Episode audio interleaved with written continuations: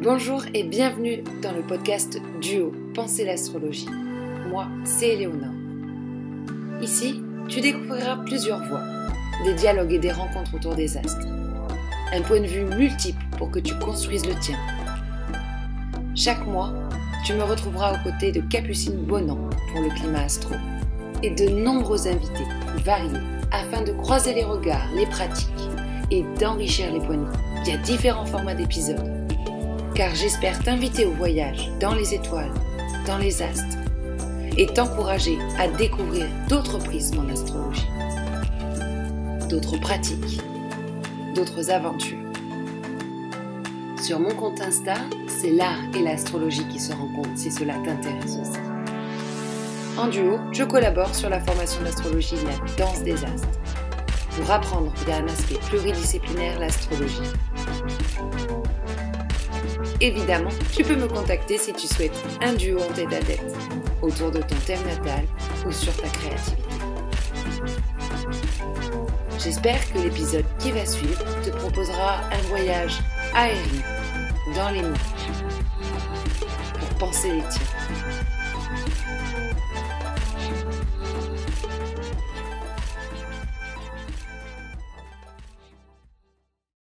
Bonjour à tous, je retrouve Annelise d'Astromagique pour parler et dialoguer avec elle et avec vous autour de l'énergie du zodiaque du signe de la Vierge. Alors, coucou Annelise. Salut Éléonore. Donc, je suis très très heureuse de te recevoir à nouveau dans le podcast duo afin de dialoguer autour de tout ce que tu sais et tout ce que tu proposes justement et qui m'évoquait toute cette énergie de la Vierge. Donc peut-être que tu peux un peu mieux euh, en parler que moi. Je sais que tu as une offre euh, autour des plantes totems, que tu pratiques aussi la naturopathie. Et je trouvais que c'était assez inspirant pour dialoguer ensemble autour de cette énergie vierge qui vient aussi beaucoup nous parler du soin, du bien-être et de la nature. Donc je te laisse quelque peu la parole pour que tu nous parles un peu de ces belles propositions que tu fais afin de doucement glisser toutes les deux dans ce sujet. Alors, euh, bah, salut à tous déjà. Merci Éléonore de m'avoir invité à nouveau pour ce podcast. Euh, donc, je suis Annelise Astromagique sur Instagram. Effectivement, je pense que ton invitation pour parler de l'énergie de la Vierge n'est pas anodin puisque euh, je suis naturopathe de métier, c'est-à-dire que c'est le métier que j'ai exercé avant même d'être astrologue. ça fait plusieurs années. Donc, euh, c'est une énergie importante puisque euh, on peut, on va, et on va le faire, relier l'énergie de la Vierge avec euh, les notions de soins et notamment ceux de la naturopathie, mais pas que. Moi, je suis un petit peu, j'aime pas trop ce mot, mais on va dire un peu spécialiste ou en tout cas très intéressée par le fait de faire des liens entre les pratiques. Donc, c'est naturellement que je me suis mise à faire des liens entre l'astrologie quand je m'y suis remise euh, professionnellement et la naturopathie qui était euh, mon métier euh, initial. Donc en naturopathie déjà dans ma pratique, je fais beaucoup de liens.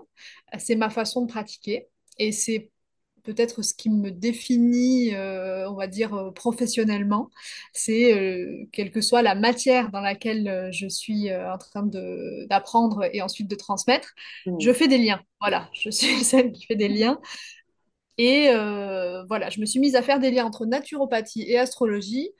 Comment eh bien, en me replongeant notamment hein, dans les les textes d'astrologie médicale déjà pour commencer, puisque c'est une matière, une discipline qui fait partie intégrante de l'astrologie traditionnelle. Et euh, évidemment, j'y ai trouvé euh, beaucoup d'enseignements et aussi des choses assez cocasses, peut-être à déconstruire aussi, et c'est ça qui m'amuse, je pense, c'est qu'il y a des choses qui sont très très désuètes dans ce milieu, mais ce n'est pas pour autant qu'on ne peut pas euh, en absorber l'essence pour en faire quelque chose d'un peu plus moderne. Mmh. Euh, c'est d'ailleurs ce qu'on fait avec la naturopathie, qui est une euh, discipline euh, extrêmement traditionnelle, puisque c'est la médecine traditionnelle, en fait, la naturopathie. Et aujourd'hui, on l'appelle comme ça pour eh bien, donner un autre nom à cette pratique par rapport à la médecine conventionnelle qu'on pratique en Occident. Mais c'est très traditionnel, modernisé, on va dire. Donc j'essaye de faire un peu la même chose dans ce lien et euh, ça passe notamment par euh, le fait d'observer euh, les points qui nous parle de santé chez une personne qui me confie son thème et de la mettre en rapport avec le questionnaire naturopathique, l'anamnèse, et pas seulement de, partir du principe que cette personne est définie médicalement par son thème astral. Euh, c'est que c'est comme ça qu'on le pratiquait normalement, mais je préfère le mettre en relation puisque j'ai cette euh, compétence avec euh, l'anamnèse naturopathique et de faire des liens entre les deux, ce qui est le plus... Alors souvent, évidemment, c'est assez beau de voir les liens quand même parce que on retrouve beaucoup, et quand je parle de, aux personnes directement de, de, leur thème sur le point de vue santé, ils sont quand même un peu bluffés. Euh, et euh, évidemment, il y a aussi des choses qui s'expriment pas, qui sont là et qui s'expriment pas. Ça, c'est de l'ordre de la Constitution, hein, euh, évidemment. la Constitution, ça ne veut pas dire qu'on va développer tous ces problèmes, hein, heureusement. et ça aide aussi à conseiller les personnes sur une peut-être une façon de prendre soin d'eux, voire même de s'alimenter, etc. Voilà, je fais vraiment le lien entre les deux. ça, c'est vraiment de la naturopathie et non pas de la phytothérapie, qui est l'étude des plantes il y a une vraie différence, euh, puisqu'en naturopathie, on va plus euh, se focaliser sur l'hygiène de vie et l'alimentation. Donc l'hygiène de vie, qui est vraiment une thématique vierge, pour, le euh, coup, et maison 6. Et la phytothérapie, c'est vraiment donc l'étude des plantes et la façon d'utiliser les plantes pour se guérir ou en prévention de, maladies, hein, par exemple. Et là, c'est une approche un peu plus symptomatologique, puisqu'on va prendre une plante pour un symptôme. Donc ça, c'est l'approche classique. Et il y a aussi une approche un peu plus euh, symbolique que j'aime beaucoup, et peut-être même un peu énergétique. Donc on n'est pas spécifiquement sur le symptôme, mais c'est d'avoir une approche un peu uniciste de la phytothérapie. Euh, c'est de ce que moi j'appelle la plante totem. Hein. C'est euh, c'est une façon de le dire qui, qui, voilà, qui me plaît, mais qui aurait pu s'appeler autrement. C'est définir une plante qui à la fois nous ressemble dans sa personnalité, qui nous correspond, qui nous parle de nous, hein, quelque chose comme ça, qu'on a en commun, mais aussi quelque chose dont on a besoin. Euh, et qui se prendrait plutôt en fond ou plutôt dans une connexion euh, euh, subtile plus que dans le, les propriétés physiques. Voilà, donc ça c'est ce que j'appelle la plante totem et c'est quelque chose que je fais via l'étude du thème plus l'étude des, de la constitution, de la, des symptômes de la personne, de ses antécédents, etc. Je recherche euh, la plante qui, qui m'appelle pour cette personne. Voilà, c'est une approche aussi intuitive, évidemment. Hein, euh, je crois qu'on va parler euh, de l'axe vierge-poisson qui, qui, qui, qui, passe de, de la logique à l'analogique, du rationnel à l'intuitif. je pense que ça va être intéressant parce que hum, l'un ne va pas sans l'autre. Et en tout cas, dans ma pratique, euh, je crois que j'essaye d'équilibrer vraiment les deux. Voilà. Waouh! Eh bien, dis donc, euh, donc euh, voilà, vous avez eu un petit aperçu de ce que l'énergie vierge peut proposer déjà en lui-même, j'ai envie de vous dire presque, et ce que Annelise vous propose à travers différentes formes de consultation je précise que j'ai mon milieu de ciel est en vierge. Je pense que c'est important. Ah bah voilà. Euh, je trouve que c'est important parce qu'évidemment, le milieu de ciel, euh, parfois, euh, on n'en parle pas forcément systématiquement en astro, mais ça représente une forme de personnalité qui s'exprime plus dans le métier. Et ici, on est quand même, évidemment, j'ai l'impression de discuter avec une amie et c'est un sujet qui, qui me touche personnellement, mais c'est quand même mon métier. Donc, euh, je crois que c'est particulièrement indiqué euh, de d'incarner euh, le signe de notre milieu de ciel quand on est sur un plan professionnel. Et du coup, ça me touche beaucoup d'avoir été invitée pour ce signe, sachant qu'en plus, c'est pas facile d'exprimer. S'il y a beaucoup de vierges qui nous écoutent, je crois que vous allez être d'accord quand même. C'est pas facile d'exprimer notre énergie vierge. Bah beaucoup de C'est pas facile de la mettre en avant. Oui, oui, parce euh, qu'il y a beaucoup de pudeur malgré tout dans, cette, dans ce signe et dans cette énergie, effectivement. Voilà. ça, vous saurez tout. Moi, c'est mon ascendant. Donc, vous avez un milieu du ciel vierge et un ascendant pour cet épisode vierge. donc, voilà. Encore une fois, euh, on fait les choses. Euh, Il y a deux. de notre façon. En complément. Toujours on parle quelque part de nous. Bah, on parlera forcément depuis nos placements aussi, donc c'est bien de l'opposer. Au moins les auditeurs, ils sont libres de prendre le recul dessus nécessaire. Hein, ascendant vierge, vous prenez le recul dont vous avez besoin et vous gardez que ce qui est pertinent pour vous.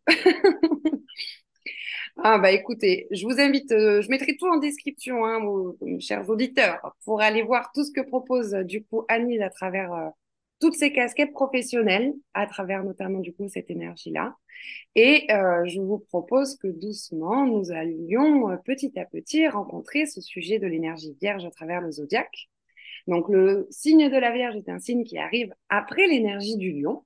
Peut-être que pour euh, introduire euh, cet élément du zodiaque, on peut commencer par évoquer un petit peu cette thématique-là, cet espace de transition, parce que tu proposes également des très beaux posts sur les notions de transition que je trouve assez euh, rigolo justement par rapport à ton placement en Vierge du coup.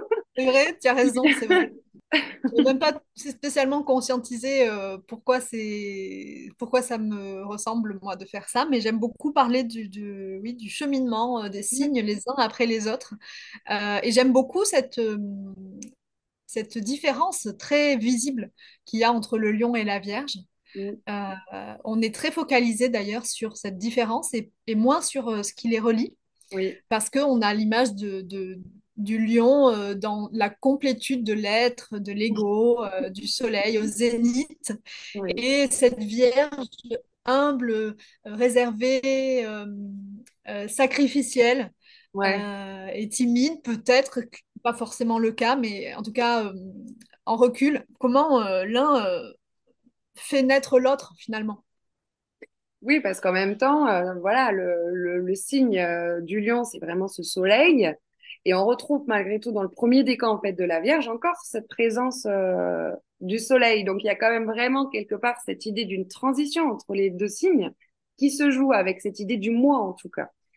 Euh, donc le mois solaire qui s'exprime vraiment je, dans l'énergie du lion, j'aurais envie de dire, hein, pour faire synthétique, hein, on est dans l'énergie vierge, et en même temps ce mois qui euh, se cherche avec un processus plus introspectif, j'aurais envie de dire, plus un, un rapport de mise au service différent, altruiste, en tout cas, cette notion d'altruisme qui va commencer à s'intégrer avec cette énergie vierge et le soleil du premier décan, pour aller se transformer vers une mise au service quelque part de mon moi vers l'autre. Je sais pas qu'est-ce que tu en penses, parce qu'après en plus on part en balance, donc on est vraiment vers l'autre. Donc euh, bien sûr, vraiment cet interespace entre moi, l'autre et la Vierge est au milieu. C'est exactement ça. J'allais dire, c'est euh, la Vierge, c'est le sixième signe. Donc le 6 sur 12, on est au milieu on n'est pas au milieu de l'année comme euh, on serait sur un, équinoxe. Ça, c'est bélier et balance, mais on est au milieu, dans un sas, quelque part. Euh, un peu, justement, c'est ce qu'on ne voit pas, hein, c'est comme les coulisses. Euh, c'est un sas de passage, je trouve. Et ce que je trouve intéressant, c'est que, effectivement, maison 7 et en balance, on va rencontrer l'autre, vraiment l'autre en dehors de nous, la vraie altérité. Et euh, la Vierge fait le, glissement entre les deux. Et je trouve intéressant de percevoir l'ego euh, en tant que personnalité, hein, je veux dire.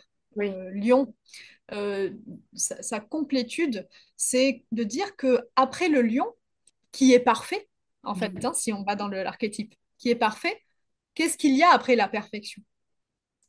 Et c'est ça que la Vierge nous enseigne qu'est-ce qu'il y a après la perfection? Pourquoi Pourquoi avoir d'autres signes après le lion, en fait? C'est ça qui est intéressant. si et en fait, ça nous demande de sortir euh, de l'être, de l'individualité, pour commencer à rentrer dans l'altérité, qui sera en balance. Et il faut bien un passage entre les deux, parce que je ne vous dis pas, si on devait passer du lion à la balance, euh, ce, serait ce serait impossible. Non, non. Voilà. Et donc, bah, ce sixième signe, un peu comme, euh, et je crois qu'on va en parler peut-être juste après, la Vierge, euh, elle est témoin de la perfection du lion et on lui demande de, d'être la gardienne de ça. C'est comme être la gardienne de la perfection du monde mmh. à la fin de la création. D'un côté, c'est fini, c'est tout créé, c'est tout parfait, tout est magnifique. La terre est faite, les animaux sont là, et on va prendre une personne, un soldat, une gardienne, qui va garder cette perfection, la préserver. Donc la préservation, je trouve que c'est un truc important Il y a quelque chose de cet ordre-là, oui. Préserver ce qui a été créé, discerner à travers ce qui aura été créé en fait avec l'énergie lion en fait quelque part, mm. avec discernement, logique. Euh. Moi, je mettrais quand même beaucoup l'importance du verbe à travers en fait euh, cette énergie euh, vierge aussi, dans le sens où en fait on crée et maintenant en fait on va verbaliser, on va conscientiser ah quelque part, mettre du de la conscience en fait sur ce qui a été mm. créé. J'aurais presque envie de dire instinctivement trillion. Maintenant, ça serait la conscience de ah la création tu vois, quelque part, avant de pouvoir euh, bah, dialoguer ah avec l'autre sur ce qui a été mis au monde, en fait. C'est intéressant parce que la conscience, comme tu dis, le fait d'avoir conscience de, de, de, ce qui a été créé et de c'est le début du recul. Mm. En fait, pour être conscient, il faut être légèrement en arrière de soi-même, légèrement en arrière de l'ego. Donc euh, voilà. Et euh, avoir conscience, parce que c'est impossible d'avoir conscience, on le sait, hein, dans notre vie.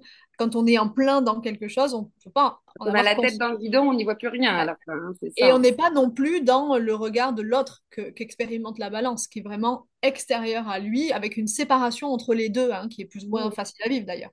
Mais là, on est dans ouais, ce recul. Je crois que ça va ça, ça, fait prendre forme à plein de qualificatifs qu'on donne couramment à la Vierge, euh, comme le fait d'être euh, logique, euh, d'avoir ce besoin de, des détails, puisqu'elle est en train de revoir, de réviser, de, de, de peut-être de corriger s'il y a des trucs. Alors on l'a dit aussi perfectionniste.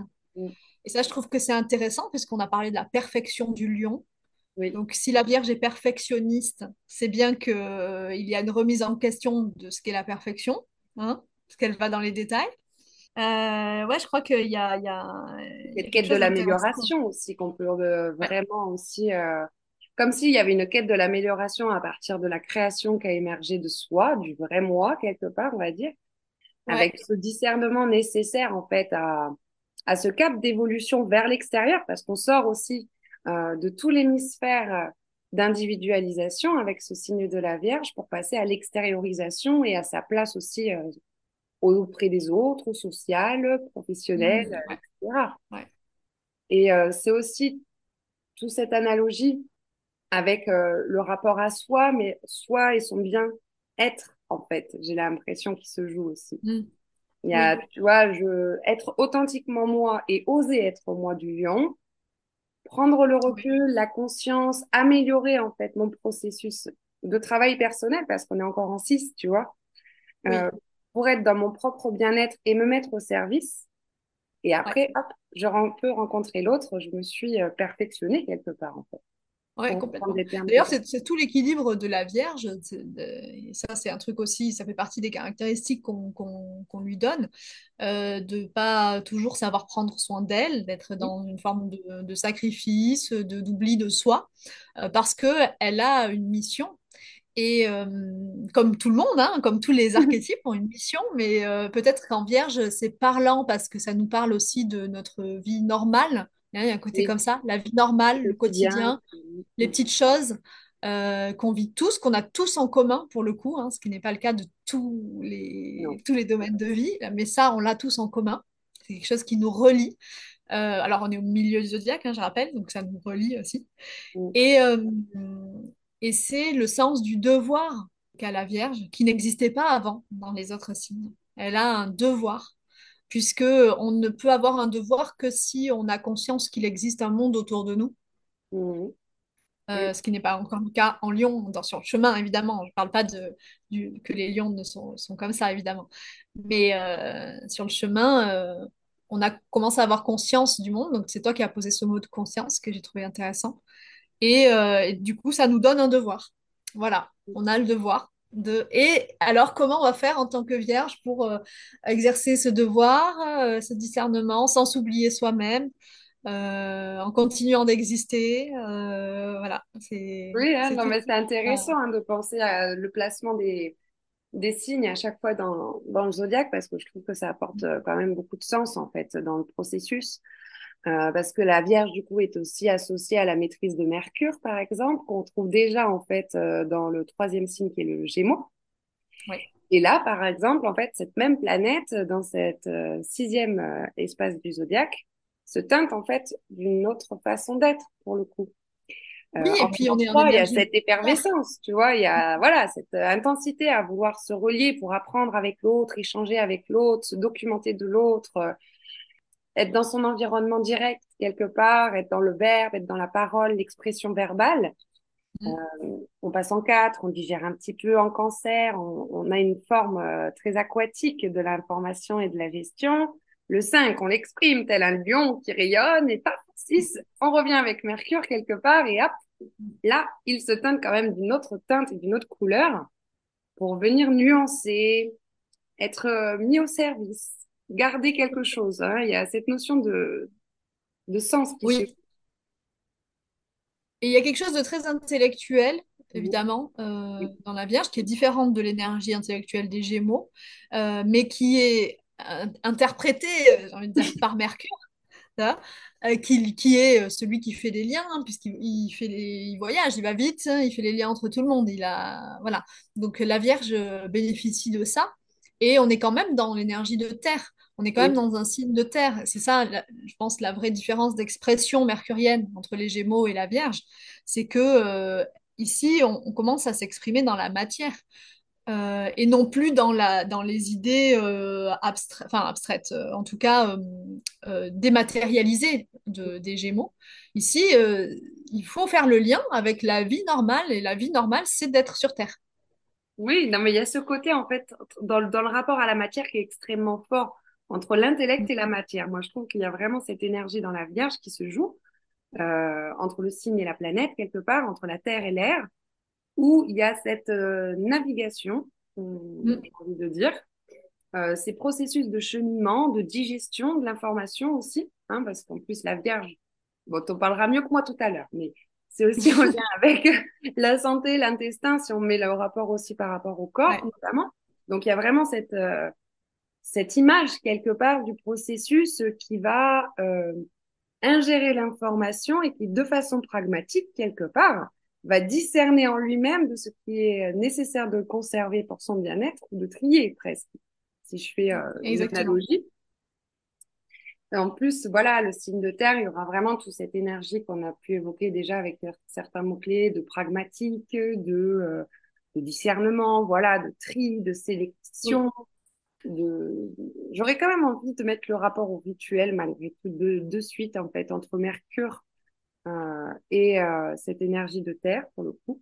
Parce qu'il y a quelque chose de très rituel. Voilà, la notion du rituel, je trouve qu'on la retrouve beaucoup aussi à travers cette dimension du quotidien euh, des rythmes de nos vies en fait, hein, et qu'on partage tous d'une manière ou d'une autre, peu importe les décalages euh, d'horaire qu'on peut avoir au niveau professionnel, mais on est tous quelque part euh, reliés à une forme de rythme dans nos vies quotidiennes.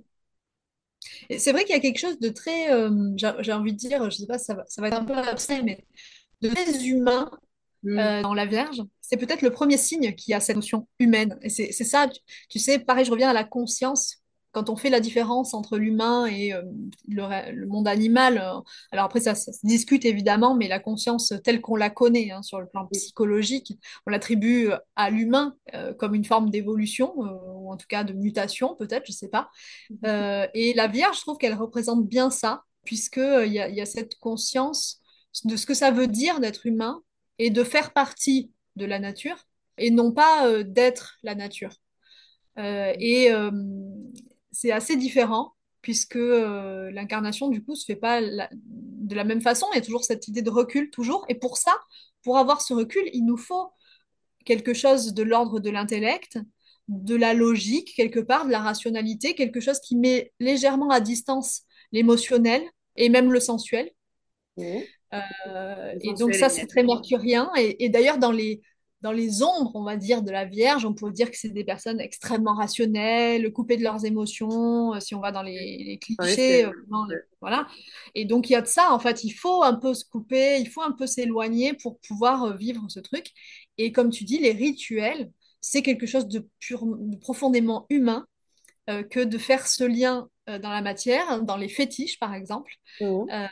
pour, pour parler avec les autres mondes, peut-être. Euh, alors là, euh, le lien poisson-vierge. Hein, voilà, voilà c'est ça. On arrive vraiment sur cette notion de l'axe, en fait, euh, du poisson-vierge entre cet infiniment proche, ce microcosme, cette conscience du vivant, cette conscience de la biodiversité, moi, je trouve que voilà, dans une image en fait euh, que j'ai vraiment de la Vierge quand j'avais créé euh, euh, la gravure, il y avait vraiment cette notion de rhizome qui était constante Mm, Oui. dans, dans mon processus créatif, tu vois. C'était vraiment ce terme de rhizome. Il y avait vraiment ce côté très souterrain, invisible, je trouve qu'on a dans cette énergie-là, et qui s'élève pour grandir, en fait. Sans le souterrain invisible, quelque part, il y a, il y a pas cette pousse vers l'extériorisation au monde, justement. Et je trouve que le symbole ou l'image est pleinement en analogie avec le placement et du coup, j'avais exploité dans le processus créatif cette notion du rhizome, en fait. C'est vraiment un terme qui me venait mentalement assez en boucle, si tu veux, dans le processus de création des gravures. Et avec, en fait, dans cette énergie vierge, quelque part, tout ce côté intérieur qui était en train de se jouer, tu vois, vraiment tel un rhizome de plantes euh, dans un univers souterrain, pour cet enracinement nécessaire à cette élévation, en fait, vers l'extérieur, vers la rencontre à l'autre, quelque part, avec ce qu'on disait justement autour du zodiaque. Et cette notion de rhizome, il y a à la fois cette idée de nature, euh, de connexion en fait d'éléments euh, internes qui se passent en, en soi, intellectuellement même, j'entends. Parce que voilà, la Vierge, il y a quand même aussi toute cette dimension intellectuelle qui est quand même euh, très forte. Et cette façon de relier les idées, en fait, pour transformer la matière, moi, je trouve aussi. Mm, Il y a cette Ouais. idée Alors, de, de connaissance, en fait, et de matière qui se joue en même temps. ça me parle beaucoup et je vais revenir sur deux trucs que tu as dit que j'ai adoré. Euh, tout à l'heure, enfin juste avant, tu parlais de, euh, de- donc on parlait du lien Vierge-Poisson et de, euh, de, de se relier entre le finalement entre l'infiniment petit et l'infiniment grand C'est en ça. fait, hein. Mm. C'est ça. Et ce que je trouve intéressant ici, alors moi j'adore ce, ce concept, hein. C'est vraiment le truc qui m'intéresse le plus au monde parce que c'est pas compliqué. En tant que naturopathe, j'étais spécialisée du bien-être intestinal et du microbiote. Ah oui, donc directement Donc lié à... voilà. Donc le microbiote, hein, infiniment petit. Euh, et aujourd'hui, euh, d'ailleurs c'est très drôle parce que du coup, je parlais de transit intestinal et puis aujourd'hui, je parle de transit planétaire, tu vois. Ouais. Mais bon, ça c'est un autre sujet. Ça a ça changé d'axe.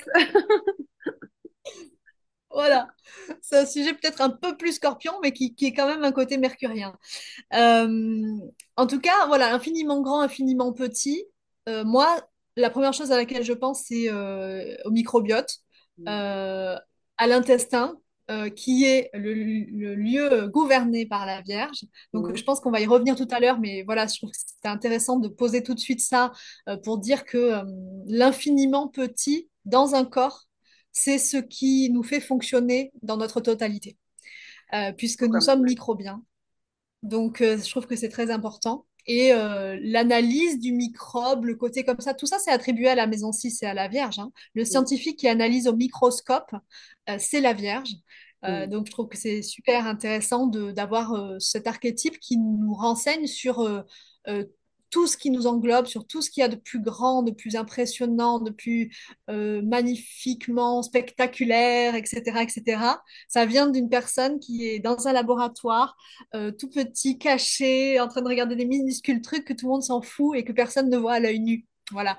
Pour moi, c'est ça la Vierge. Et c'est beau parce que du coup, Et ça rejoint l'idée de l'invisible dans la Vierge, presque. exactement. Et je trouve ça magnifique. Enfin, moi, ça me parle beaucoup. Je trouve ça très poétique.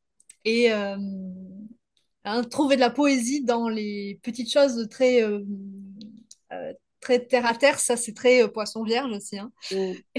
Et autre chose que tu as dit que j'ai trouvé très jolie et très intéressant, c'est cette histoire de rhizome.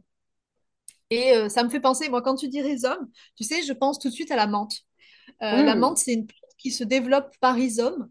Euh, d'ailleurs, elles se croisent beaucoup. hein. On a beaucoup, beaucoup d'espèces de menthe. C'est très difficile de les, euh, de les euh, répertorier euh, toutes sur un terrain parce qu'on peut avoir sur le même terrain plusieurs euh, variétés, parce qu'elles se croisent entre elles euh, en souterrain.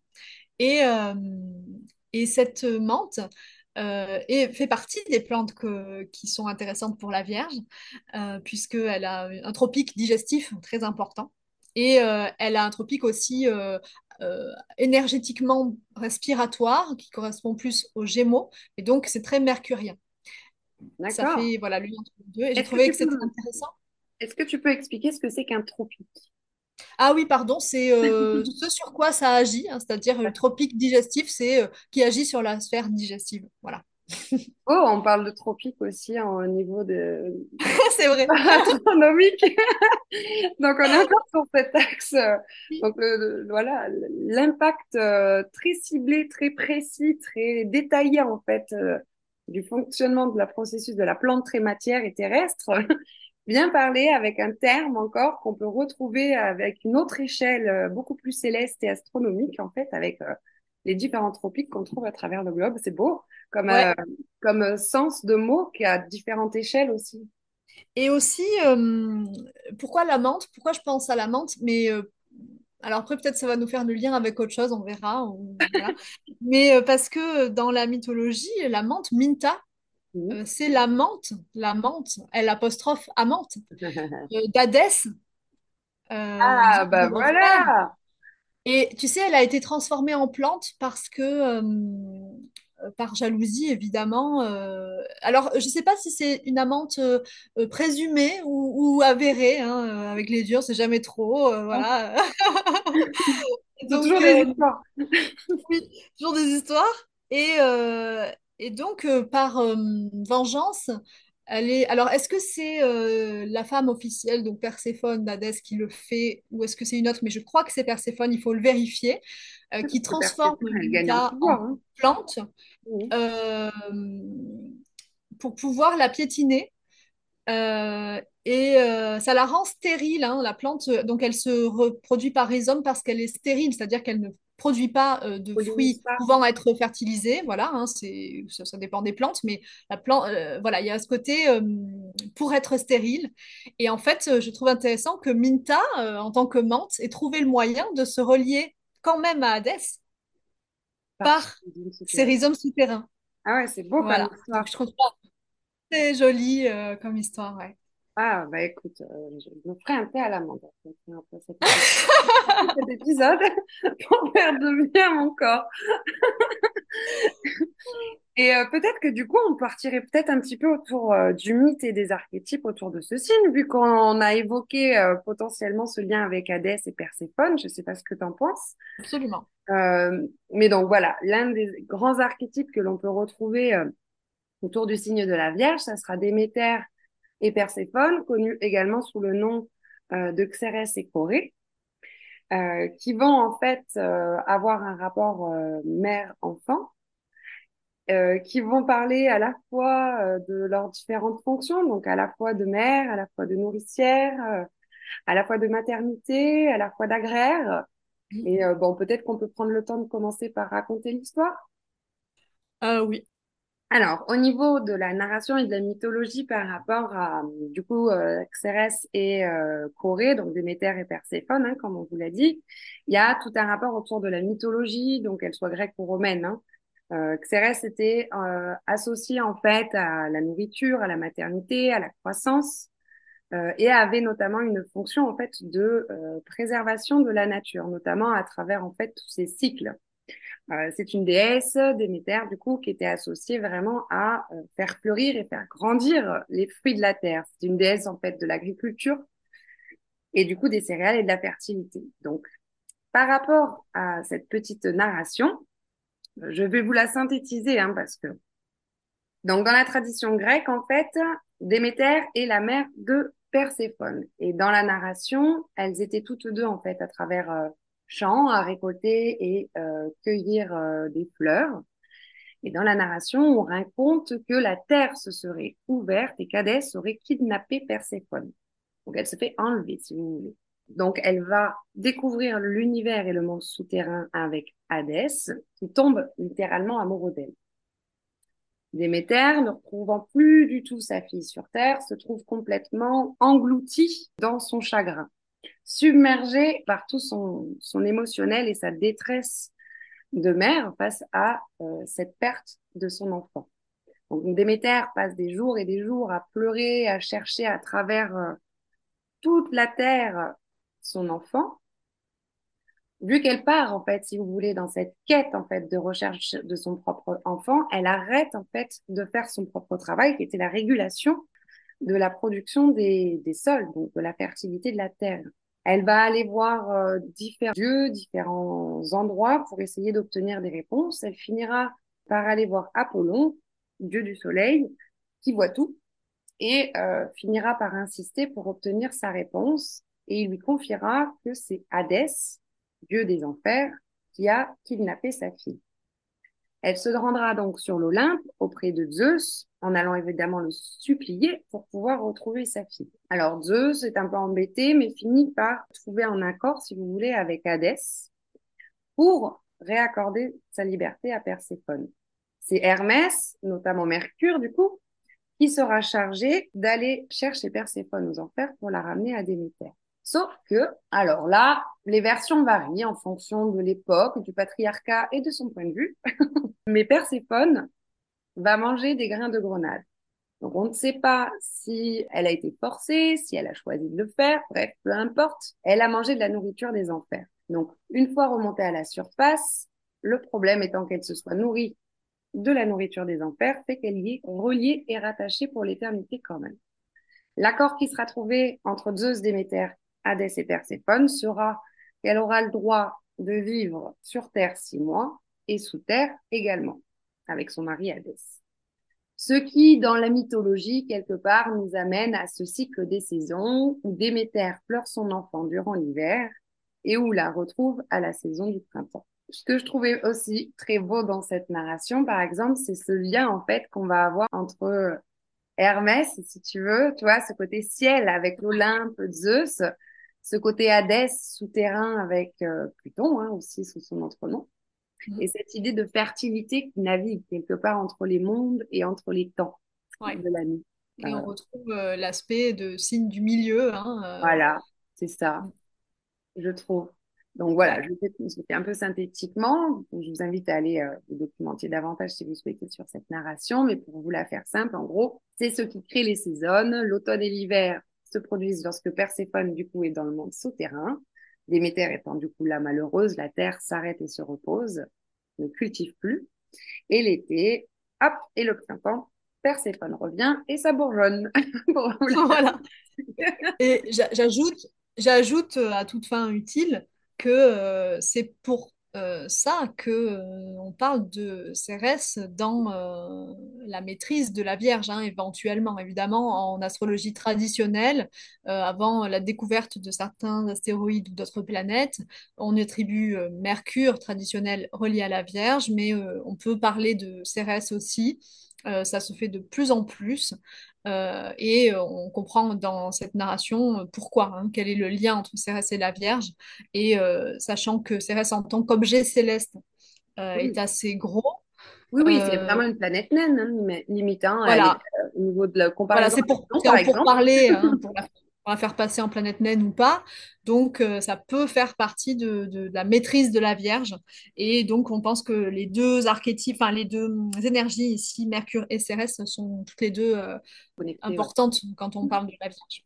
En plus, elle a été découverte tard. Hein. C'est la première, euh, c'est le premier astéroïde planète naine qu'on a redécouvert. Hein. C'est 1801 la date. Et après, pas ouais. si c'est enchaîné, mais Mais du coup, je trouve que c'est intéressant qu'à partir de 1801, quelque part, donc début du 19e siècle, on réintègre en fait la présence de féminin aussi ouais, vrai. Euh, dans, la, dans les notions d'astronomie dans un premier temps, puis d'astrologie. Absolument. Parce que voilà, c'est quand même euh, la Vierge, un signe euh, beaucoup rattaché à du symbole féminin aussi.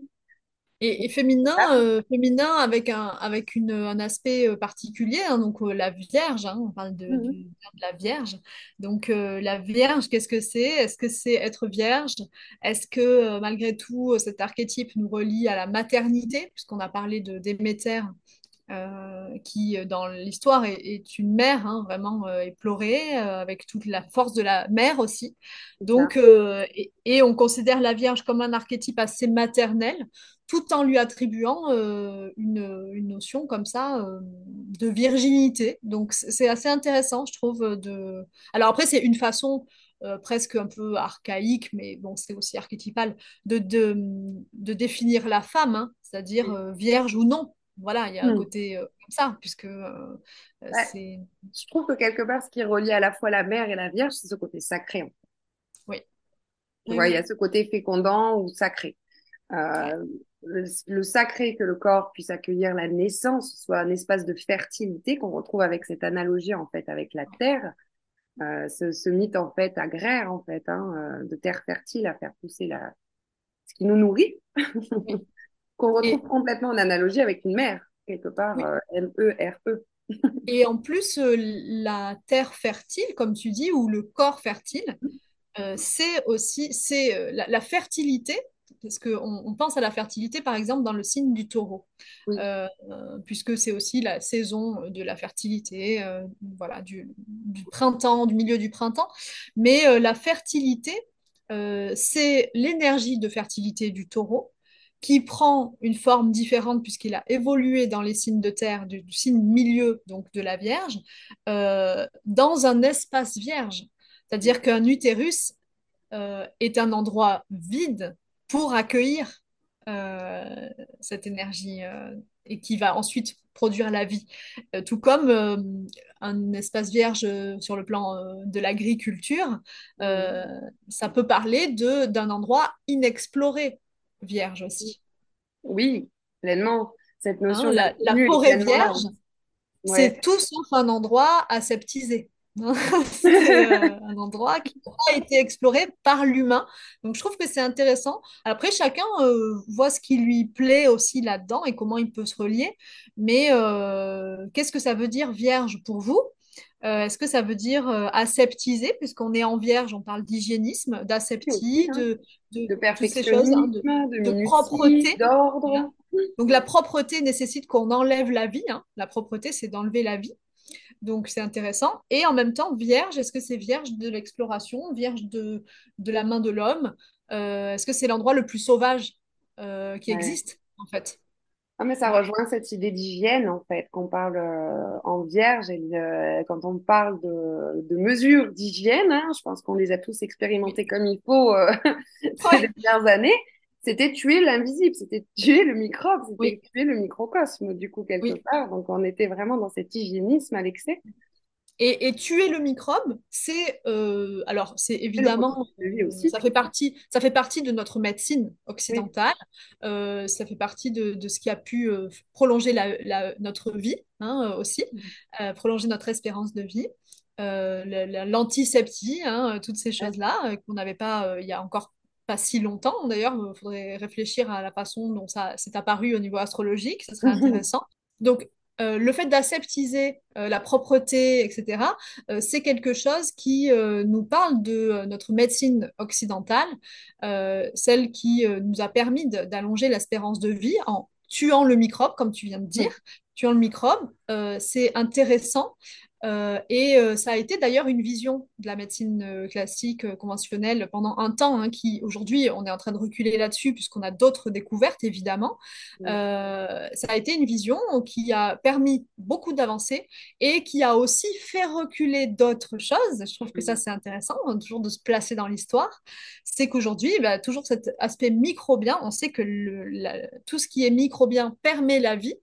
Donc, qu'est-ce qui est vierge là-dedans? Est-ce que c'est tuer le microbe et la propreté? Est-ce que c'est au contraire favoriser le bon développement du microbiote, par exemple, dans le corps ou de, la microbiologie euh, dans toute sphère euh, voilà, extérieure, terrestre? Euh, Qu'est-ce qui est la bonne façon? Et je dis bien ça parce que la bonne façon de faire, ça c'est un principe cérésien. Mmh. Cérésien en tant qu'archétype de santé, euh, c'est celle qui dit la bonne façon, la bonne façon de manger, par exemple. Mmh. Euh, c'est ce qu'on appelle la diététique, la bonne façon de manger. Parce que l'alimentation n'est pas la diététique. L'alimentation est un concept taureau, puisque l'abondance, euh, la terre, la gourmandise, etc., la, sensation est reliée au plaisir. Donc, c'est l'alimentation, voilà, ce qui nous alimente. Et puis, ça se passe de discernement. Tandis qu'en Vierge, on applique ce qu'on a vu, le discernement, le tri à faire. Et donc, il y a une bonne façon de manger. Euh, évidemment, euh, ça se, je dis ça euh, dans un esprit vierge. Hein. Ce n'est pas moi qui dis ce qui est bien ou ce qui est mal. Mais la bonne façon de manger, donc, c'est de système de prévention de santé. Aujourd'hui, système qui prend soin du corps, du coup, l'alimentation en soi. Il y a cette cultivation du coup de tout notre process intestinal quelque part qui se joue en fait dans notre rapport à l'alimentaire. C'est dans ce sens-là que tu euh, l'évoques. Oui, c'est dans ce sens-là, euh, par exemple, dans le fait que, euh, alors là, je vais parler euh, tout ce qui est microbiotique. Maintenant, grâce à ce qu'on sait, donc euh, après avoir passé ce- cette phase d'avoir découvert l'antiseptique et donc de penser que le microbe est responsable de tout déséquilibre, euh, aujourd'hui on sait que ce n'est absolument pas le cas. Mais en revanche, si on voulait, avec l'intellect et non plus avec l'intuition, favoriser un bon terrain, on favoriserait euh, les bons microbes. Alors, je synthétise, hein, et on essaierait de ne pas favoriser, hein, ça ne veut pas dire supprimer, ça veut dire ne pas favoriser les mauvais microbes, c'est-à-dire de faire en sorte qu'ils ne prolifèrent pas. Et comment on fait en sorte qu'un mauvais microbe ne prolifère pas? On fait en sorte que la place soit prise par les bons microbes. Donc il y a encore cette histoire de la place est prise, ça veut dire que ce n'est pas vierge, ce n'est pas aseptisé. Et euh, c'est l'endroit le plus... euh, et je- moi, je, je- j'y vois un lien avec la forêt vierge, encore une fois, c'est que c'est un bon microbiote intestinal, par exemple, mais c'est valable pour d'autres microbiotes, hein, on a celui de la peau, etc. Mm. C'est un microbiote qui est très varié. Et donc, plus on a de souches variées de microbes, plus on a un microbiote en bonne santé qui fait en sorte que les pathogènes ne puissent pas proliférer. Et euh, le discernement euh, vierge ou cérésien, c'est de dire euh, ce qui est bon et ce qui n'est pas bon pour ce terrain. Et donc, pour ça, il faut appliquer avec l'intellect le discernement euh, de, des bons aliments et des, entre guillemets, hein, évidemment, hein, Oui, des mauvais aliments, peut-être de la bonne mesure, de la bonne quantité, de la bonne association. Et ça, ça n'existe pas dans l'alimentation taureau, ça existe que en vierge. Voilà, Oui, oui. Parce qu'il y a cette idée de mesure et des mesures qu'on retrouve aussi pleinement en fait euh, sur cet axe poisson vierge pour le coup. Et ça, ça rejoint parfaitement ce que tu dis, je trouve, comme notion. Euh, pour Ouais. Cérès, euh, il y a la- le rapport à la nourriture. Est-ce que on n'évoquerait pas quand même, du coup, vu qu'on l'associe à cet élément vierge, les autres sous-thématiques euh, qui pourraient être éventuellement interrogées avec ce symbole astrologique? De Cérès? Hmm Ouais. Ben, les sous-thématiques, alors, on a vu celle de la gardienne, Voilà, la hein, gardienne, la nourriture, donc elle soit bah, la nourriture matérielle qu'on ingère, la nourriture émotionnelle, psychique, oui, spirituelle. tout ce qui nous nourrit et tout ce qui Voilà, fait qu'on peut nourrir les autres. Et ouais, ça, voilà. c'est un aspect euh, nourricier Ouais, les euh, aspects vraiment cet aspect nourricier en fait, que ce soit avec la ou dans son rapport à l'autre. Le rapport maternel, on l'a vu évidemment ouais, du coup avec la narration. J'aurais rajouté du coup le, par rapport au mythe euh, ce côté du rapport au détachement la oui, façon dans, dans un thème de pouvoir penser par exemple notre rapport au détachement euh, oui, c'est vrai. aussi, De recul, de le détachement, recul. recul. Hein, c'est toujours la question du discernement. hein. Le discernement, c'est dans la mesure. Euh, on n'est pas euh, jamais complètement d'un côté ni complètement de l'autre. Euh, on, on a les excès de la Vierge, hein, euh, on a parlé de l'asepsie notamment, euh, le fait de, de tout aseptiser, euh, ça c'est un excès de la Vierge, tout comme sur le plan euh, santé, alimentaire, etc. On pourrait parler des excès, euh, aujourd'hui on dit l'orthorexie par exemple, pour parler d'un excès euh, de ce qui est bien et uniquement ce qui est bien. Donc euh, Oui, parce que c'est pas bon non plus du coup, c'est ça que tu dis. voilà. Et comme on dit, le mieux est l'ennemi du, du bien. Ça, c'est un peu l'excès de la Vierge qui est possible aussi, qui existe dans cet archétype, évidemment, puisque tout ne doit pas être intellectualisé. Euh, selon moi, euh, enfin, je pense que vous êtes d'accord avec moi, mais en tout cas, ça fait partie de- des leçons de la Vierge quand elle est dans l'excès. Elle intellectualise tout. Euh, elle est en recul total de ses émotions, ce qui fait qu'elle n'est plus connectée à son corps. Ça fait partie de ce qui fait qu'elle va s'oublier et avoir tendance à s'occuper que des autres. Et s'occuper que des autres n'est pas uniquement de l'altruisme. Euh, ce n'est pas uniquement euh, bienveillant de ne s'occuper que des autres. C'est une façon de ne pas se regarder. Euh, voilà, ça c'est encore un autre sujet qui est très vierge poisson. Mais voilà, il y a, il y a un excès là-dedans et l'alimentation et la nourriture d'une manière générale, et selon moi en tant que naturopathe hein, évidemment, Oui, c'est un sujet qui n'est pas, qui ne devrait pas être purement intellectuel, puisqu'il est Mm. relié directement à notre corps et à nos sens, et, et c'est notre instinct euh, primaire de pouvoir manger. Donc, il ne devrait pas être quelque chose d'intellectuel. On, sait ce que ça développe quand on est dans l'intellect pur, dans Mm. l'alimentation, ça développe des troubles, ce qui prouve bien qu'on n'est pas à l'équilibre en faisant ça. Oui, Par contre, on peut utiliser euh, des connaissances et on peut utiliser des personnes, donc des personnes comme moi par exemple, on peut les utiliser pour nous guider à un, à un endroit, euh, transmettre certaines connaissances, donner euh, des bases et ensuite on se relie à notre sensation et on revient dans l'alimentation euh, euh, pure, quoi, sensuelle, etc. Voilà. Et ça aussi, ça c'est une, ce que je viens de dire est aussi une mesure de discernement vierge pour ne pas tomber dans les excès de la vierge. Oui, de l'automédication, du, du non-recul et de l'intellectualisation à tout prix, de j'ai lu donc je sais, euh, sans recul. Alors, l'automédication en vierge et en poisson, euh, c'est un vrai sujet. hein. hein, quand même. hein. Euh, Ouais. Et d'ailleurs, je partie me permets aussi de, je me permets aussi de, de parler du fait que moi, j'a- j'accompagne euh, des personnes, donc je connais leurs signes, etc. Je connais les dominantes vierges et les dominantes poissons, puisqu'il y a un lien entre les deux, c'est cet aspect d'automédication. Et quand je dis automédication, c'est pas toujours avec des médicaments, si vous voyez ce que je veux dire. Donc, euh, euh, ça, c'est très vierge poisson hein, de, de s'automédiquer, parce qu'il y a eu une réflexion où euh, il y a un appel vers le fait d'être être en santé pour une vierge, c'est un vrai, vrai sujet. C'est c'est soit un vrai sujet d'inquiétude, soit un vrai sujet d'intérêt, mais c'est un vrai sujet en général. hein. Et euh, quelqu'un qui a, par exemple, même une forte maison 6 ou une forte maison 12, euh, souvent va aussi euh, avoir ces problématiques-là, soit via des événements concrets de sa santé, soit parce qu'il a un intérêt spécifique pour la santé en général, celle des autres et la sienne. Et donc, il y a une- un appel vers les médicaments, les plantes, les drogues, Oui, toutes sortes de choses qui puissent... voilà, exactement. De prendre différentes formes. Et puis, il y a ce côté aussi, euh, comme tu as dit, euh, je sais. Mm. Euh, donc, euh, je- voilà, hein, je, je fais Non, ce que je sais. Il y a le côté je sais qui est très fort hein, aussi de ouais. je pense savoir mieux que l'autre. voilà, on est aussi juste après le Mm. lion hein, dans les moins bons côtés Et, et, aussi, c'est là toujours l'équilibre à trouver, tout le temps, dans tous les archétypes. C'est aussi ce qu'il faut pour guider quelqu'un.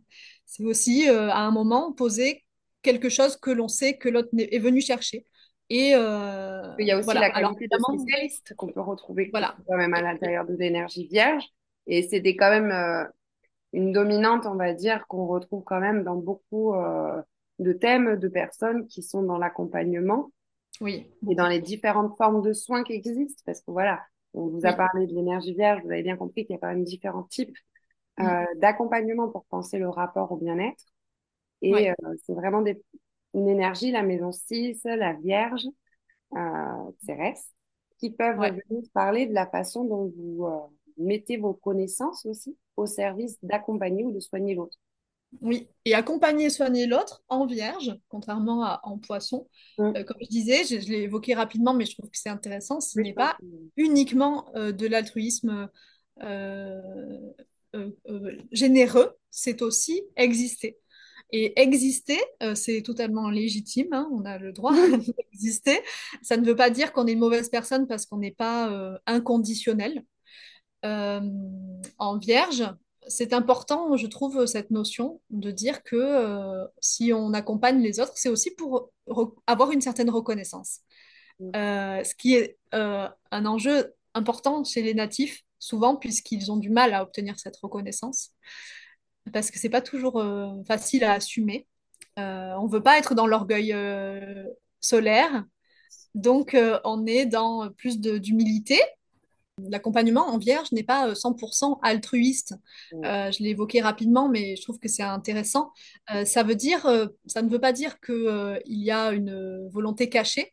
Ça veut dire qu'il y a euh, malgré tout un besoin de reconnaissance dans euh, le fait d'être utile aux autres en vierge, euh, qui n'est pas toujours facile à assumer peut, on ne veut pas être dans l'orgueil solaire euh, du lion, par exemple. Donc, on, on est plus dans l'humilité en vierge, évidemment. Euh, c'est ce qu'il faut pour être au service, évidemment. Mm.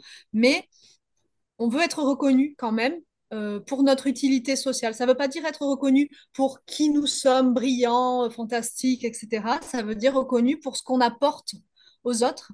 Et en vierge, c'est un vrai euh, sujet, je trouve, qui n'est pas forcément en poisson, où on est plus dans un, quelque chose de beaucoup plus inconditionnel, Oui, théoriquement. De, plus inconditionnel ou en tout cas de plus grand que nous euh, dans la conscience même, j'aurais envie de dire.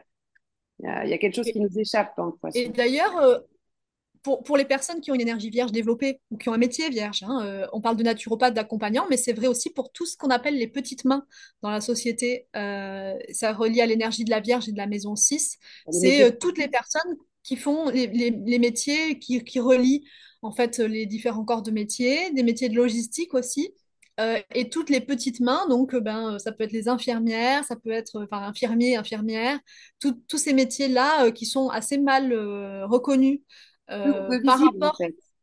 un peu visibles parce qu'ils sont dans les coulisses et qui font les liens, mais aussi peu reconnus euh, au niveau euh, du statut social par rapport à la valeur qu'ils apportent. hein. Euh, on parle quand même de personnes qui euh, sauvent des vies et qui euh, touchent le SMIC. hein. On en est quand même là. Je veux dire, c'est c'est- c'est- c'est- c'est important parce que l'infirmière, c'est cette énergie vierge. C'est être au service, c'est une vocation en général hein, de faire C'est des ça métiers de que vocation, beaucoup la Vierge en fait. voilà, c'est ni pour la gloire ni pour l'argent, hein, clairement. Donc, il faut bien qu'il y ait autre chose que ça. Et qu'est-ce que c'est ça? Ben, c'est cette mission, ce devoir très vierge. Et ce besoin de reconnaissance, il est placé à un endroit précis. C'est pas celui de la personnalité, c'est celui de l'utilité sociale.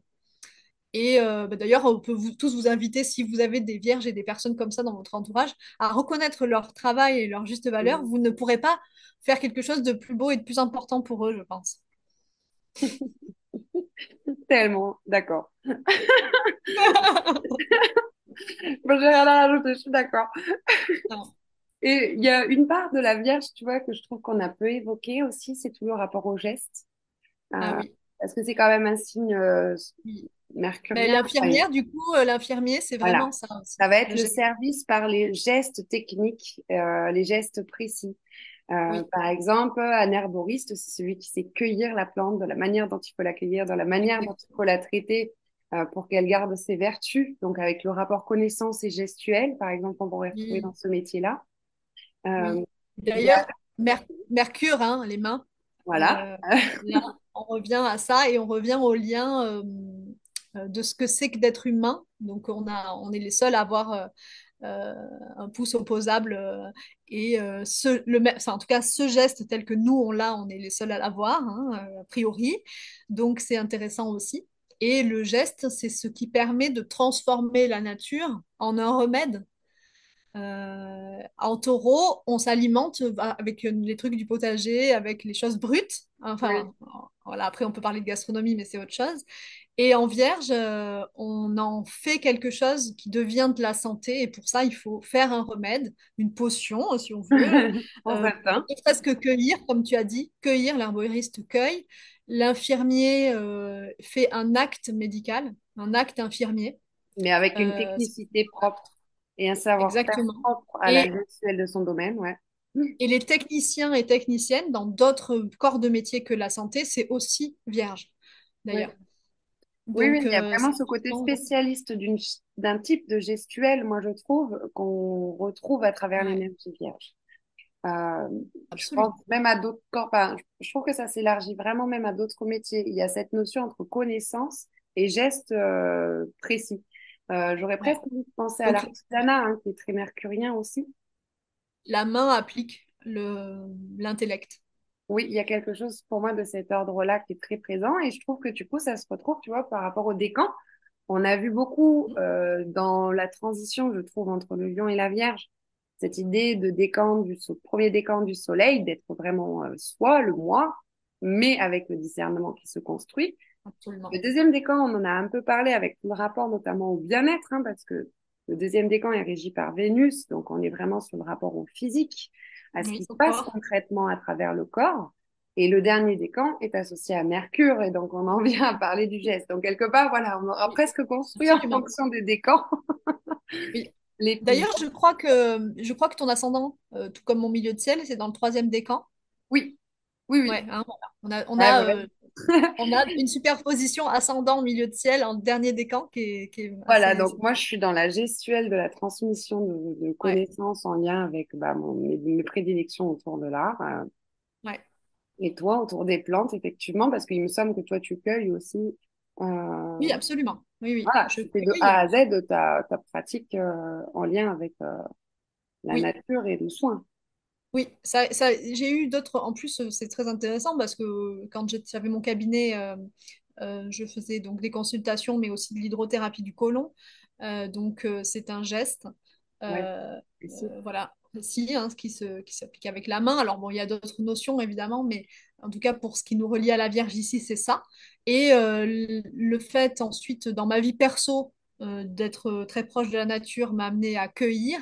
Et cueillir, c'est euh, souvent pour... euh, alors, je ne cueille pas pour faire des bouquets de fleurs, parce qu'il y en a qui font ça aussi pour la beauté, euh, qui est euh, superbe aussi. Moi, je cueille pour faire des remèdes. Donc, on est vraiment dans le stéréotype euh, de la Oui, Vierge mercurienne. Cueillir pour faire un remède, euh, pour ensuite transformer, euh, que ce soit en broyant, en séchant, euh, en faisant une macération ou autre. Ça, c'est le geste ben, qui nous vient de la pharmacie. oui, la pharmacie, c'est aussi vierge. Oui, peut-être même vierge, vierge poisson, toujours, puisqu'il y a le médicament et la drogue, c'est la maison 12 et les oui. poissons. Donc, c'est intéressant aussi euh, Mais du coup, faire tu vois, ça. se manifeste différemment dans mon, dans mon axe à moi, même si on est sur l'axe Vierge-Poisson aussi, avec la créativité, tu vois, Oui, euh, où j'ai créé en allant ramasser euh, du, des, des feuilles ouais, de châtaignier pour créer mon propre papier, absolument. imprimer sur la nature, Oui, oui. utiliser un processus le plus naturel possible dans une pratique euh, créative. Et On reprend aussi cette notion d'axe, c'est rigolo, avec le geste. Ouais. Voilà. toi, ça s'est manifesté dans la créativité, et puis moi, peut-être plus dans, le, dans le, le- la santé, ou Oui, voilà. Après, moi, j'ai un soleil en maison douce, donc euh, on peut aussi évidemment euh, faire ce lien, évidemment. La maison douce, comme je disais, euh, les médicaments, la drogue, le, voilà. Quand je dis la drogue, hein, vous avez compris, c'est les plantes.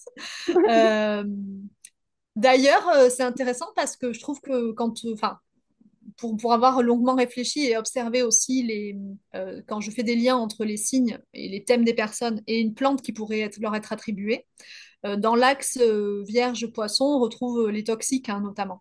Oui. Voilà, les plantes toxiques qui ne sont pas utilisées en phytothérapie, je précise, mais en homéopathie, puisque euh, évidemment, si on prend des principes actifs, euh, bah, on peut mourir, donc c'est un peu bête. Et euh, en homéopathie, par contre, on peut utiliser des toxiques euh, sans mourir, donc ça, c'est assez cool. Et que ça fasse du bien et que ça soigne, quoi. Voilà, accompagne le processus. et ça, c'est très vierge poisson.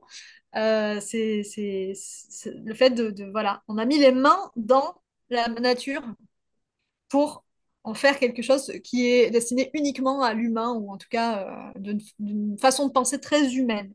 Mm. Et euh, la Vierge, d'ailleurs, c'est le lien avec la nature, mais la nature domptée, pas la nature sauvage, enfin, pas la nature florissante du taureau. Un- faire un jardin de simple, euh, c'est euh, pour moi euh, peut-être le, le- l'image la plus parlante de comment on dompte, entre guillemets, la nature, sans, tout en la respectant, mais en choisissant des plantes pour un usage spécifique qui est, qui est appris par l'intellect et par la transmission, puisque même si au tout début, on peut imaginer que les remèdes ont été constitués uniquement par l'expérience au tout début. En prenant telle plante, on, on voit tel effet. Mais ensuite, il y a la transmission. Et euh, par l'observation, je exemple, faire un... Tu vois, l'observation du vivant Oui, contribué, en fait, aussi à, à la connaissance, en fait. Et euh, je trouve qu'on est vraiment aussi sur euh, cette notion très vierge. Euh, observer le processus naturel a, a transmis des informations à l'humain aussi, tu vois. Il y a ouais, ouais. cette conscience de, du vivant, en tout cas cette observation du vivant, du coup, que, qui accompagne en fait cette idée de la connaissance. Mm. Et euh, c'était super riche tout ce que tu nous as partagé, mais euh, j'ai quand même encore une petite question, si tu es d'accord, euh, autour de cet épisode, parce que je sais que tu avais fait toute une série de posts que je vous invite à aller voir euh, autour notamment d'astéroïdes en lien avec la santé. Mmh. Donc, on aura euh, dans ce court épisode, parce que ça mériterait un, un épisode à chaque fois, les astéroïdes, évoquer XRS. Euh, il y a IGIA aussi, euh, qui m'avait pas mal interpellé, dont tu avais parlé en fait mm. sur ton compte. Je pourrais remettre le lien d'ailleurs. Oui, effectivement, j'en ai parlé parce que après avoir parlé de l'archétype vierge, de Cérès et d'autres archétypes en lien avec la santé, IGIA, fille d'Esculape ou d'Asclépios, selon si on est romain ou grec, euh, donc, ou Salus en romain, donc Salus, la santé, c'est la déesse de la santé. Alors, moi, je ne la relie pas directement à la Vierge par euh, le fait qu'elle est assez différente de, son énergie, mais par contre, c'est intéressant de, relier à tout ce qu'on vient de dire sur le fait d'être conseiller en santé, par exemple. Ça, c'est assez IGA. donc, on a un symbole qui ressemble au caducée, de, de, son père, avec, deux serpents. Euh, cette fois. Et euh, ce qu'on a en plus avec Igia, c'est euh, la notion de feu. ah, donc de passage à l'action quelque part. Alors, il y a, y a plusieurs choses. Enfin, moi, je le vois comme ça. Alors, on, parle aussi de feu parce que son thème de découverte est très feu. Hein. Euh, donc ça, toujours euh, évidemment dans le thème de découverte, ça, ça, ça teinte le, ce qu'on va en dire ensuite. Et la notion de feu, il y a l'action, il y a donc le, la mise en action, c'est-à-dire être acteur de sa santé. Hein, c'est ça l'action. Et ça, c'est ce qu'on prône beaucoup en naturopathie. Donc pour moi, IGA est une naturopathe mmh. dans euh, cet esprit. Et il y a aussi quelque chose qui est de l'ordre du métabolisme puisque euh, la fonction feu dans le corps, c'est le métabolisme. Et euh, ça aussi, c'est une notion. Dans ce sens-là, tu veux dire? Ouais, enfin, moi, je le vois comme ça. Euh, le, lien que je fais entre le thème très feu de Hygia et la santé et le corps, c'est les fonctions métaboliques. puisque voilà, ça me, fait, ça me fait penser à cette énergie feu. Donc, c'est moins ascétique que la Vierge. Oui. C'est moins nourricier que Cérès. Euh, c'est moins intellectuel que Mercure, mais, mais c'est plus dans le vitalisme. Euh, ah oui, dans cet élan, euh, oui, dans ce rapport à la vitalité presque. En fait. Et le vitalisme, c'est un des piliers fondateurs de la naturopathie telle qu'on la pratique aujourd'hui. Donc le vitalisme, ça veut dire se reposer sur l'énergie vitale. Et c'est une croyance, entre guillemets, que nous avons de dire, enfin une croyance, une croyance choisie de dire que nous fonctionnons à l'énergie vitale donc, c'est le vitalisme. Et donc, euh, faire confiance à, l'énergie vitale, ça veut dire faire confiance au pouvoir d'auto-guérison du corps. Euh, mmh. ça, c'est un principe très important en naturopathie qui n'existe pas dans la médecine conventionnelle. Donc, c'est euh, peut-être ce qui différencie le plus ces deux médecines. Mmh. le pouvoir d'auto-guérison du corps, c'est euh, faire, faire confiance aux fonctions métaboliques, à la façon, à l'homéostasie, hein, la façon dont le corps va se remettre de la meilleure façon possible, instinctive. Et ça, pour moi, c'est très euh, IGA. Euh, donc, je trouvais que c'était intéressant d'en parler ici, puisque. Hein, voilà. On parle beaucoup de la santé, du corps, du bien-être, avec toute cette énergie vierge. donc, voilà, une partie de l'énergie vierge pour arriver à, notre euh, fin d'épisode en douceur ensemble. Il y a cette idée aussi euh, du travail qu'on a peu tramé quelque part un petit peu vu qu'on est parti très sur la santé, mais en fait, je trouve que cette notion de travail en vierge, elle est un... je trouve qu'elle est quand même un peu malgré tout sous-jacente en fait à tout ce qu'on aura dit en fait dans le processus, parce que la vierge, vous l'aurez compris du coup avec tout ce qu'on a raconté, il y a ce processus d'un travail constant intellectuellement déjà qui se joue, invisiblement à travers les intestins et le rapport au corps, par exemple, d'apprentissage continu. Mais en même temps, dans un thème en astrologie, quelque chose qu'on a peu dit, c'est qu'on pourra aussi regarder la Vierge ou la maison 6 dans le rapport au travail, un peu dans mm. une part classique, on va dire, Ouais, le travail euh, qu'on fait tous les jours, le travail courant, euh, on l'a vu dans, dans, le fait d'avoir évoqué la, la, vie normale, la vie quotidienne, le travail d'utilité sociale, la maison 6, la Vierge. Et, et c'est vrai, tout ce qu'on ne voit pas dans notre société, euh, qui est constitué de tout ce travail des personnes euh, les unes, c'est des petites fourmis en fait, hein, c'est la, la fourmière, Et, et d'ailleurs, comme tu disais, ça fait le lien avec euh, ce qu'on disait sur l'intestin, le, travail invisible du corps, c'est d'être tout le temps en train de trier euh, ce qui est bon, ce qui est mauvais, de faire passer des nutriments, de rejeter ce qui n'est pas bon. Donc, on a le système immunitaire pour ça. Donc, évidemment, maintenant, on sait que l'intestin est relié au système immunitaire, ce qui n'existait pas dans l'astrologie traditionnelle. Hein. Et malgré tout, on associait quand même la Vierge à l'intestin grêle, sans, sans, connaître cet aspect d'immunité de l'intestin. Hein, donc c'est intéressant. Effectivement, il y a quand même euh, toujours eu euh, ce côté-là. Et euh, dans cette idée du travail, du processus, je trouve que quand même, du coup, à travers cette énergie vierge, on, passe différents stades d'initiation quelque part un petit peu. Il y a vraiment un, un, mm. système de travail de processus qui se joue euh, dans ce signe. Et euh, tu parlais, tu vois, de, de tri, des petites mains, des fourmis. Et ça me fait penser, en fait, au mythe euh, de Psyché. ah oui. pour reconquérir Eros, est contrainte à différents travaux, en fait, que lui impose Aphrodite, notamment de trier tout un étage de graines et de discerner entre les ah graines. Oui.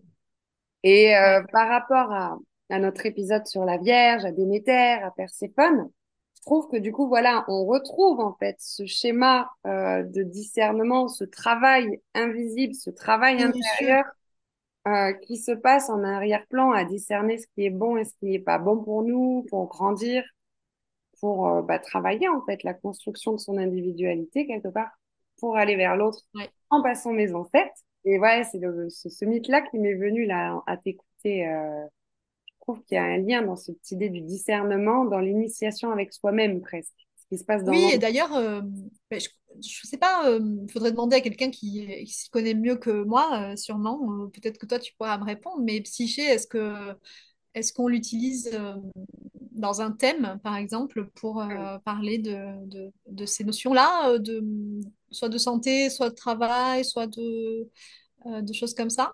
Alors, psyché, moi, je pense mais ça, c'est vraiment un avis personnel. Euh, voilà, il y a des d'autres qui sont peut-être encore bien plus qualifiés pour en parler. Donc, Psyché, c'est un astéroïde que vous pouvez également en fait retrouver, c'est le numéro 16 euh, dans votre thème. Euh, je pense qu'il y a quelque chose de l'ordre du processus en fait de soi et de rencontre avec soi, de dépassement de soi mm. pour se retrouver à la lumière qui se joue. Parce que il y a cette notion de sacrifice aussi hein, euh, dans Psyché, si je pense à la, rien qu'à la notion du mythe. Oui. Euh, Psyché est sacrifiée en fait par son père euh, à cause d'un oracle de Delphes, là, comme, comme d'hab, encore un truc affreux. Et elle se fait en fait kidnapper par Éole et amenée à Eros. Donc initialement, elle est condamnée à mort, son père l'abandonne parce que Aphrodite la considère comme une rivale de beauté. Et qu'il faudrait quand même pas qu'on divinise, euh, ça se dit pas, mais euh, les humains et pas les dieux, quoi. Donc en fait, voilà, c'est comme ça qu'elle part en fait à la rencontre en fait d'Eros qui euh, mm. se cache d'elle et par manipulation et doute, elle finit par le voir et elle est contrainte en fait à ces différents travaux dans le temps. donc il y a quand même quelque chose de l'ordre de la foi, de la croyance, je trouve, à travers l'histoire de Psyché, euh, de mm. faire confiance à l'invisible. Ah oui. Aussi qui se joue du coup dans la narration euh, mythologique. Et après, c'est le rapport au psychique. Donc, euh, le rapport au oui, bien sûr. vraiment un travail en soi qui se joue. Oui, et puis psychique, qui dit psychique, hein, nous parle à nouveau de, de, santé dans le sens le plus global du terme. le psychisme. voilà. voilà. Et, Ouais. Et toujours, évidemment, bah là, peut-être même plus en poisson, euh, la santé psychique euh, qui, Et dans l'axe, je pense que du coup, que, bah, je n'ai pas le thème en tête euh, de la découverte de psychique. Non, moi non plus du tout. Précisément. Mais voilà, je pense qu'il y a quand même ces notions sous-jacentes, en fait, en lien avec l'aspect psychologique, quand même, malgré tout, quand même potentiellement présent en vierge. Mm. absolument. Très belle, très belle conclusion, très beau lien. En tout cas, merci, merci mille fois encore, euh, Annelise, euh, que vous pouvez retrouver à Trop Magique pour euh, cet échange riche d'images, de symboles et d'invitations au voyage. Et merci à toi. Et je trouve que c'est une très belle façon d'entrer dans la saison vierge, que j'aime beaucoup. Et Mm. euh, voilà, ça m'a, ça m'a bien relié à toutes sortes de, de systèmes là, que je, que j'affectionne. euh, c'était un très bon moment d'échange. Pour les auditeurs, je mets absolument toutes les informations dans la description, tous les liens pour aller euh, découvrir euh, tous les posts euh, nombreux et euh, riches d'informations d'Annelise. Je vous dis à très bientôt. Merci encore à toi. Bye bye. Dans mes actualités, tu as aussi la formation La danse des astres, que je co-anime avec Maëlle Penkale. Tu peux la découvrir sur Instagram à la Rêverie Constellation. Une formation pour devenir astrologue qui débute du 23 septembre jusqu'au 6 juillet 2024. Cette formation aura une approche sensitive, artistique, intuitive, arborescente et pas toujours académique.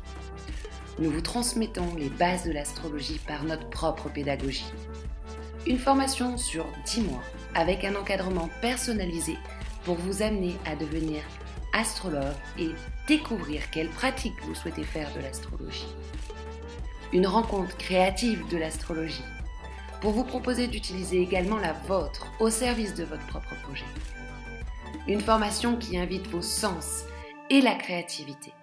Des modules pour apprendre, des mythes et des archétypes pour penser les symboles, des gravures pour ressentir et penser par le langage de l'image, des invitations en danse et en yoga pour ressentir par votre corps, et des temps d'ateliers et des rencontres en petits groupes pour échanger et avancer ensemble, s'entraider à travers les idées. Une volonté commune d'ouvrir sur le rapport mental et sensoriel afin de trouver vos propres outils. Maëlle propose un rendez-vous de clarté en visio ou téléphone. Ce sera peut-être l'occasion de faire connaissance et de valider si oui ou non cette formation est faite pour vous. Tu retrouveras toutes les informations dans la description. N'hésite surtout pas si tu as des questions. À très bientôt. Duo touche à sa fin. Nous arrivons au terme de cet épisode. J'espère sincèrement que tu as apprécié cette exploration des astres et des mystères de l'astrologie. Que tu repars avec des idées et des images. Que vous soyez un adepte, un novice ou un initié, l'astrologie suscite toujours des réactions passionnées et des débats animés. Un flot et une vague d'idées. Tu peux t'abonner pour ne manquer aucun épisode et venir prendre contact si tu souhaites qu'on explore ton thème natal. Je te dis à très bientôt pour un nouveau voyage en duo pour penser l'astrologie.